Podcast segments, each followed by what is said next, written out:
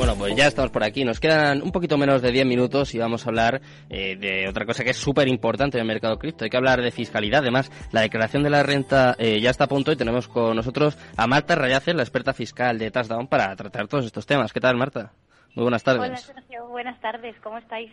Muy bien, muy bien. Un placer teneros por aquí, como siempre. Eh, si te parece, vamos a empezar por lo más importante. Ya sabes tú que lo más importante siempre son, en nuestro, en vuestro caso, los clientes, pues en el nuestro, obviamente, son los oyentes. Y tengo por aquí un mensaje que te vamos a atracar directamente, ¿vale? Eh, a ver, te lo cuento. Dice, tengo una duda de criptofiscalidad, ¿eh? Muy bien, animo a los oyentes siempre, ¿eh? que nos vayan dejando mensajes. Una vez al mes tenemos a, a los amigos, a las amigas de Touchdown y nos pueden dejar mensajes al 687-050600. Venga, que, lo digo bien al final. Y a ver, por ejemplo, aquí un oyente dice, una inversión hace cuatro años y perdí dinero. ¿Podría incluirlo ahora en la declaración de la renta y recuperarlo? Muy buena esta pregunta, ¿eh? Muy interesante. Eh, yo creo que aquí hay varios conceptos que podemos comentar. Eh, lo primero es, eh, cuando dice que pierde dinero, tenemos que tener en cuenta que para incluirlo en la declaración no pueden ser eh, pérdidas latentes, es decir, tienen que ser tanto ganancias como pérdidas reales.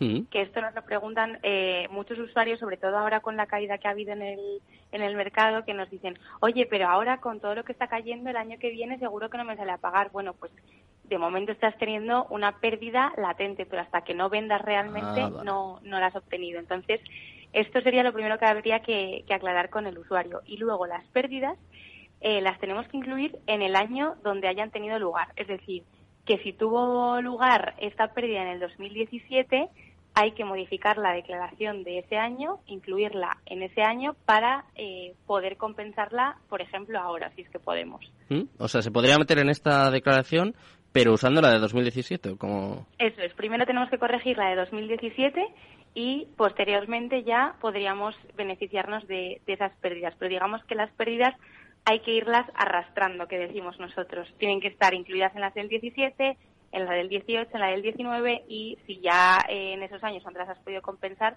te la compensarías en la siguiente. ¿Hay un límite? O quiero decir, eh, pérdidas de hace 10 años, eh, ¿nos olvidamos ya? Eso es. hay un límite de cuatro años de hecho, la declaración de 2017 se va a poder modificar únicamente hasta el 30 de junio. Mm. Una vez que pase el 30 de junio, esa declaración está prescrita. Quiere decir que ya está congelada. Ni Hacienda nos va a poder preguntar sobre ella, ni nosotros vamos a poder modificarla. Mm. Con lo cual, si este usuario tiene pérdidas del 2017, que nos escriba corriendo. sí, tiene todavía un poquito más de tres semanas, ¿eh? Pero lo mismo sucede con las ganancias, ¿no? Si hay alguien que ganó hace cuatro o cinco años y dice, igual piensa, ostras, pues me quedan solo 23 días, igual no me pillan. Eh, ¿puede, ¿Puede ser o qué le pues decimos? ser. Eh, es verdad que en los últimos días estamos viendo bastantes requerimientos de Hacienda en relación con el ejercicio 2017, que además cuando te llega ahora eh, yo creo que no sabes ni sobre lo que te están preguntando. Pero, pero existe la posibilidad, todavía les queda tiempo, con lo cual, si por algún caso lo saben, nos pueden pedir información y, y, claro, tenemos que darla. Un consejo que se podría dar a estas personas es eh, lo que has comentado aquí alguna vez en el programa, ¿no? Llevar como, eh, se puede decir, un diario de trading o ir apuntando todas las operaciones, ¿no? Sobre todo, claro, eh, lo que tú comentas, si es una operación de hace cuatro o cinco años, da igual que hayas perdido o hayas ganado, es difícil que te acuerdes, ¿no? A menos que sea mucho dinero o que te pasase algo muy raro ese día, es importante como llevar un diario, ¿no? Ir anotando. Efectivamente, es súper importante ser organizados con la, con la información de nuestra cripto porque eh, luego siempre nos acaba haciendo falta para la declaración y, tenemos que guardarla por lo menos cuatro años por si acaso eh, nos requieren información. Y es verdad que hacerlo a toro pasado es muy difícil, pero si vamos siendo ordenados a medida que vamos operando, pues es un trabajo que nos facilitamos muchísimo de cara al día de mañana.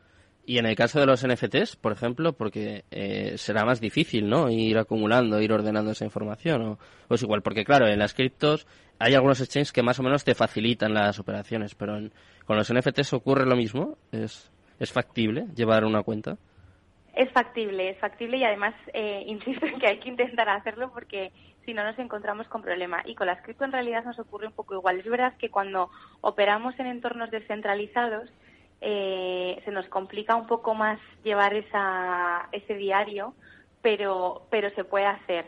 Eh, con los NFTs ocurre lo mismo. Al final, eh, y siempre lo digo, para Hacienda, ¿qué es lo importante? Bueno, pues yo cuando vendo algo tengo que indicar en qué fecha lo adquirí, en qué fecha lo he vendido, por cuál valor lo compré y por qué valor lo he vendido. Con lo cual, esos serían los datos mínimos que tendríamos que ir acumulando a medida que vamos eh, realizando operaciones, ya sea con cripto, ya sea con NFTs, ya sea con acciones, etcétera. Hmm. Eh, bueno, eh, Marta, os estáis convirtiendo en una auténtica referencia en cuanto a fiscalidad y yo creo que os estáis posicionando también en el terreno cripto. ¿Estáis notando un aluvión de peticiones en estas, estas últimas semanas, no? Queda ya muy poquito para la declaración de la renta. ¿Estáis notando que hay más gente, no sé, preguntando, un poco asustada? Porque, claro, eh, Hacienda ya va con el hacha, ¿no? Ya, ya queda poco. Eh, no sé, ¿estáis notando más, más cuestiones, más dudas sobre este asunto? Yo creo que en general en toda esta campaña eh, se ha notado muchísimo el, el incremento que ha habido en gente que, opera con criptomonedas. Además, que alguna vez hemos comentado que como la agencia tributaria también se ha puesto las pilas y ha empezado a mandar avisos y además es algo que hoy en día todo el mundo comenta, eh, que nadie sabe muy bien qué hay que hacer, qué hay que declarar, ha sido una tendencia generalizada en toda la campaña.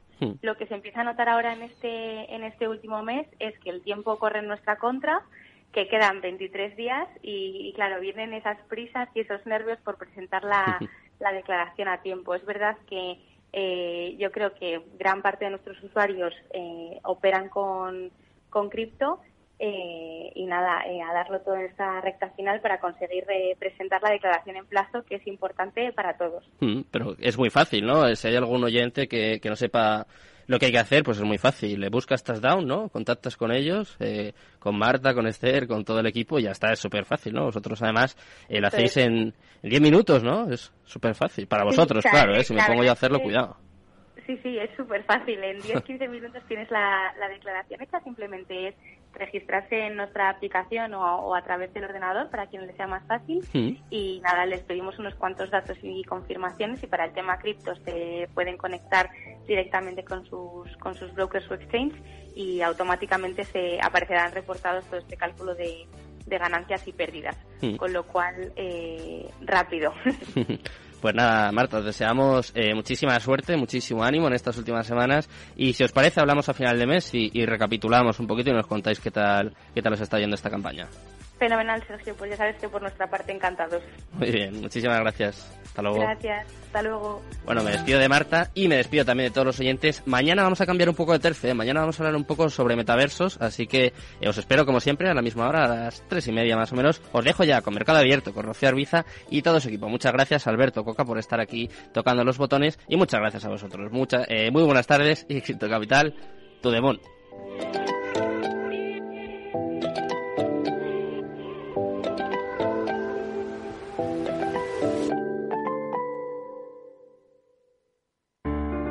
En Correos sabemos que las pequeñas empresas y autónomos sois la fuerza de este país. Por eso te ofrecemos nuevas soluciones logísticas para tu empresa como Correos Frío, un servicio que te permite transportar productos que requieran de un control total de la temperatura. Porque en Correos sumamos nuestra fuerza logística a la fuerza de todo un país.